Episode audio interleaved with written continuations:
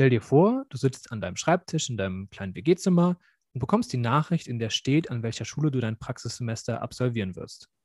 Entweder freust du dich jetzt darüber, dass einer deiner Wünsche berücksichtigt wurde, oder dir ist einfach nur zum Heulen zumute, weil du jeden Tag sehr lange mit Bus und Bahn unterwegs sein wirst, um deine Schule zu erreichen. Gehen wir jetzt einmal davon aus, dass du an einer Schule gelandet bist, die du auf deiner Prioritätenliste stehen hattest.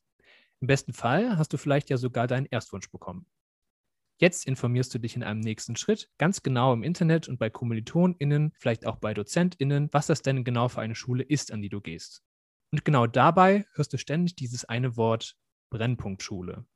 Ja, also die Schule, an die du gehst, ist eine Brennpunktschule. Oder da bist du aber an einer der bekannten Brennpunktschulen hier in Siegen gelandet. Ja, und du befürchtest, dass der Unterricht in deinem dritten Fach der katholischen Religionslehre sowieso schon anspruchsvoll genug für dich sein wird. Jetzt findet alles auch noch in einer Brennpunktschule statt. Dein ohnehin schon vorurteilsbelastetes Bild von Unterricht in einer Brennpunktschule vermischt sich nun mit deinem Bild von ruhigem, atmosphärischem und sehr persönlichem Religionsunterricht. Irgendwie passt das im ersten Moment nicht so ganz zusammen. Und damit ganz herzlich willkommen zum zweiten Erfahrungsbericht hier im Praxissemester Talk dem Podcast der Oase Lernwerkstatt an der Universität Siegen. Heute erzähle ich, Kilian, euch etwas über meine Erfahrungen mit dem Religionsunterricht im Praxissemester.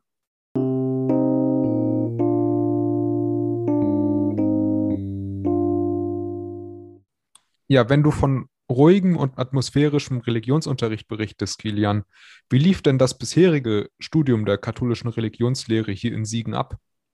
Also für mich persönlich war es eher durchwachsen. Ich muss sagen, es gab viele Veranstaltungen, mit denen ich nicht so viel anfangen konnte, beziehungsweise wo ich mich gefragt habe, was will ich damit im Unterricht, beziehungsweise konkret in der Grundschule.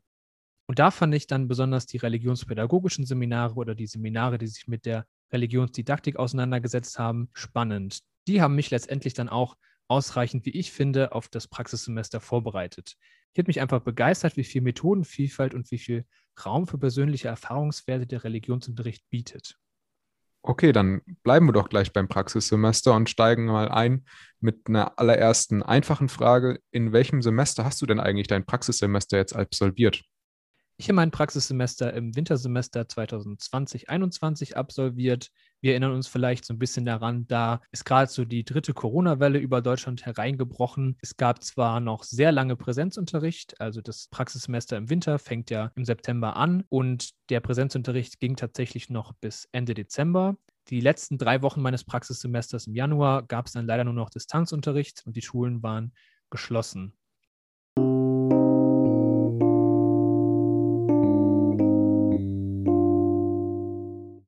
Und unter welchen Gegebenheiten konnte denn ein Religionsunterricht dann an der Grundschule stattfinden? Also zum einen natürlich mit Corona im Hintergrund, aber auch, äh, wenn man an das Wort Brennpunktschule denkt, hat man verschiedene Religionen im Kopf, die aufeinandertreffen. Wie war da die Ausgangslage für dich und an der Schule allgemein?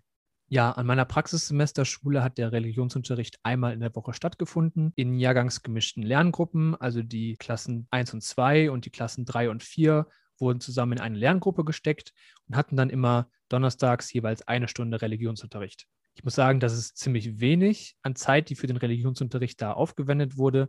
Mehr war aber leider nicht möglich. Der Religionsunterricht fand meines Wissens nach konfessionsunabhängig statt. Das heißt, der wurde nicht explizit als evangelischer oder katholischer Religionsunterricht ausgeschrieben, sondern einfach nur als Religionsunterricht. Die Fachlehrerin, die diesen an meiner Praxissemesterschule betrieben hat, hat auch eher gesagt, dass sie es vielleicht nicht als Religionsunterricht, sondern vielleicht eher als Ethikunterricht bezeichnen würde. Es ging auch viel eher so in Richtung persönliche Erfahrungen, wie drücke ich vielleicht auch Gefühle aus und was ist ethisch und moralisch vertretbar und was eher nicht. Ja, und diese Ausgangslage bestand schon vor der Corona-Pandemie so. Und die Corona-Pandemie hat das jetzt ehrlich gesagt noch ein bisschen verschärft. Also Religionsunterricht musste teilweise ausfallen und im Distanzlernen war Religionsunterricht auch eher Nebensache. Ich habe eine Religionsstunde im Distanzunterricht gehalten, habe dann ein Kamishibai Bildkartenset, es gibt es auch online verfügbar als PDF-Dokument, habe das dann den Kindern gezeigt. Zum Gleichnis vom Seemann war das, glaube ich, und habe dann in Breakout-Sessions und über Zoom eben versucht, mit den Kindern so ein bisschen an dem Gleichnis zu arbeiten. Generell online oder Religionsunterricht auf Distanz habe ich aber sonst nicht gesehen oder erlebt. Sonst, um auf deine Frage einzugehen, ja, an einer Brennpunktschule treffen tatsächlich einige Religionen aufeinander. Und ich muss ganz ehrlich zugeben, ich bin mir bis heute gar nicht sicher, welche Kinder mit welchem religiösen Hintergrund da am Ende des Tages bei mir im Religionsunterricht saßen. Ich glaube, die Fachlehrerin und ich waren einfach nur froh, dass ja überhaupt Lerngruppen zustande kommen konnten und dass überhaupt Kinder den Religionsunterricht besucht haben. Weil, ja, wie du auch gesagt hast, viele Kinder haben an der Brennpunktschule oder an bekannten Brennpunktschulen einen Migrationshintergrund und dementsprechend haben die Elternhäuser auch ganz unterschiedliche Bezüge zum Thema Religion. Das ist dann auch gar nicht möglich, einen ja konfessionsbedingten Religionsunterricht anzubieten.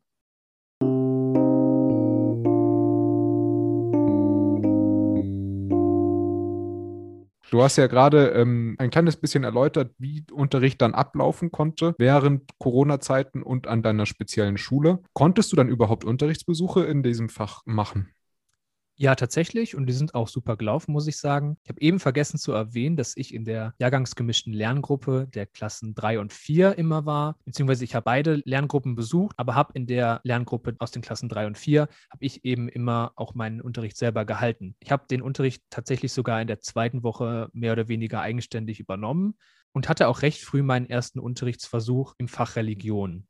Ich muss sagen, ich war da am Anfang sehr unsicher, was diese Unterrichtsversuche gerade im Fach Religion angeht, weil Religion ist ein Fach, da muss man eigentlich sehr gut auch einen Transfer herstellen können. Nicht nur einen Transfer vielleicht zwischen verschiedenen Figuren und Geschichten der Bibel, sondern auch einen Transfer zu den Erfahrungswelten der Kinder. Und ganz ohne Erfahrungswerte, muss ich sagen, ist mir das am Anfang sehr, sehr schwer gefallen.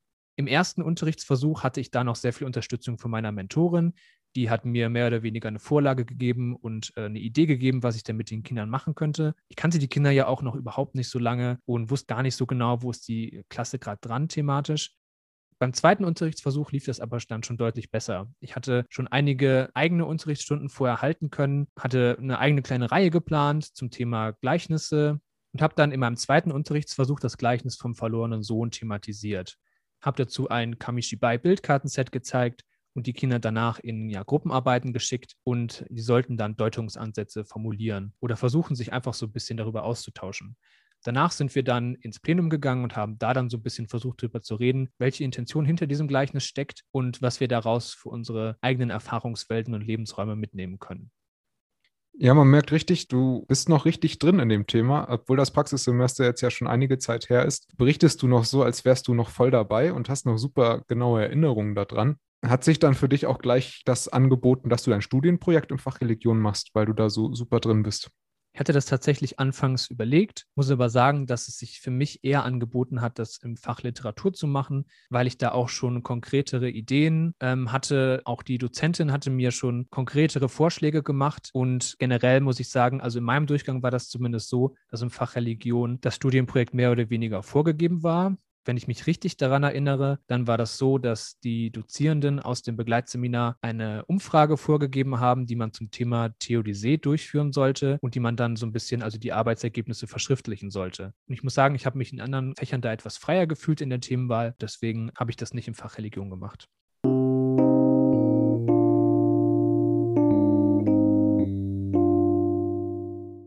Du hast dann also dadurch, dass du dir dein Studienprojekt in einem anderen Fach ausgesucht hast, hast du ja die dann aber das, was für dich den Religionsunterricht ausmacht, und zwar die Erfahrungswerte teilen und die Methodenvielfalt, konntest du dann ja richtig im Religionsunterricht ausleben. Sind denn da Momente, die dir besonders in Erinnerung geblieben sind während deines Praxissemesters? Tatsächlich sind das einige Momente. Ich muss sagen, im Studium der katholischen Religionslehre, da habe ich mich am allerbesten auf das Praxissemester vorbereitet gefühlt. Ich hatte ein didaktisches Seminar, in dem ich jede Menge Methoden an die Hand bekommen habe, die ich dann auch im Praxissemester anwenden konnte. Und ich habe gefühlt auch fast alle ausprobiert, die ich so kannte. Und es hat total Spaß gemacht, dann auch zu sehen, wie die Kinder darauf reagieren, dass man jede Woche was anderes mitbringt. Und sie waren schon immer ganz neugierig, haben, ohne dass ich was sagen musste, einen Sitzkreis gemacht und waren total still und haben einfach nur gespannt darauf gewartet, was ich da jetzt gleich auspacke und was ich gleich mache. Ich hatte zum Beispiel eine Unterrichtsstunde zum Erntedankfest und ja, zu Corona-Zeiten entwickelt man ja teilweise auch ganz neue Hobbys und irgendwie habe ich für mich so ein bisschen das Gärtnern entdeckt. Dann habe ich bei meiner Mutter im Garten etwas Gemüse angebaut und habe das dann zu der Religionsstunde mitgebracht, habe dann ein Bodenbild aus selbst geerntetem Gemüse so ein bisschen ausgebreitet und habe dazu von der Mentorin eine Geschichte vorlesen lassen und das fanden die Kinder ganz toll. Und allgemein war es immer wieder schön zu sehen, welche Atmosphäre man doch in so einem Religionsunterricht aufbauen kann Also man muss sich das vorstellen, das war eine jahrgangsgemischte Gruppe, die so erst seit ein paar Wochen bestand, aus einer dritten und vierten Klasse. Und gerade in der drei und vier, da kommt es mal ganz schnell zu Raufereien oder zu Krawallen oder zu irgendwelchem Konkurrenzverhalten. Und das war im Religionsunterricht aber überhaupt nicht zu beobachten. Die haben immer super gerne zusammengearbeitet, haben die Gruppen auch eigenständig gemischt aus drei und vier und haben den Religionsunterricht für sich auch vielleicht so ein bisschen als Ruhepol empfunden. Im Religionsunterricht hast du nicht so den Leistungsdruck, wie du den in anderen Fächern hast und kannst auch viel mehr auf persönliche Erfahrungen der SchülerInnen eingehen und diese dann mit Unterrichtsinhalten verknüpfen. Und das hat mir total Spaß gemacht. Was mir auch noch ganz besonders in Erinnerung geblieben ist, dass die ja kindliche Neugier im Religionsunterricht auf jeden Fall ganz besonders zum Tragen kommt. Denn Kinder haben an Religion und Gott und die Bibel Fragen, auf die man selbst vielleicht als Religionslehrer im ersten Moment gar nicht kommen würde. In einer Unterrichtsstunde habe ich ein Telefon in die Mitte des Sitzkreises gelegt und die Kinder gebeten, einfach mal verschiedene Nummern anzurufen, die ich vorgegeben hatte. Und wollte somit irgendwie den Transfer schaffen zur Verbindung mit Gott. Wollte so ein bisschen fragen, wie stellt ihr denn eine Verbindung zu Gott her? Wie sprecht ihr mit Gott? Wie erreicht ihr Gott? Und da kam dann für ein Kind auch die Frage auf, meine Muttersprache ist Arabisch. Versteht Gott eigentlich auch Arabisch? Und dann fragte ein anderes Kind, meine Mutter spricht Kroatisch. Versteht Gott auch Kroatisch? Und es waren so Fragen, die hätte ich mir vorher vielleicht nie gestellt. Und ja, so Fragen, die stellen einen vielleicht auch im ersten Moment als Religionslehrer vor Herausforderungen. Die sind aber so spannend, da ja, muss man auf jeden Fall dranbleiben. Ja, und zuletzt vielleicht noch die Erinnerung daran, dass je mehr Religionsstunden ich gegeben habe, umso mehr habe ich mich auch wie ein Religionslehrer gefühlt.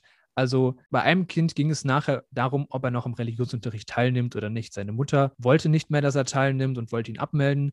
Und dann ist es zu mir gegangen und hat gesagt, Herr Hinzmann, Sie sind ja mein Religionslehrer, ich möchte mich gern für den Religionsunterricht abmelden in Zukunft. Obwohl ich da ja für eigentlich gar nicht zuständig war. Aber ich hatte schon so eine Verbindung zu den Kindern aufgebaut, die ich sonst ja in keinem anderen Fach auch aufbauen konnte, dass ich als ja zuständiger Religionslehrer angesehen wurde. Und das ist mir ganz besonders im Gedächtnis geblieben.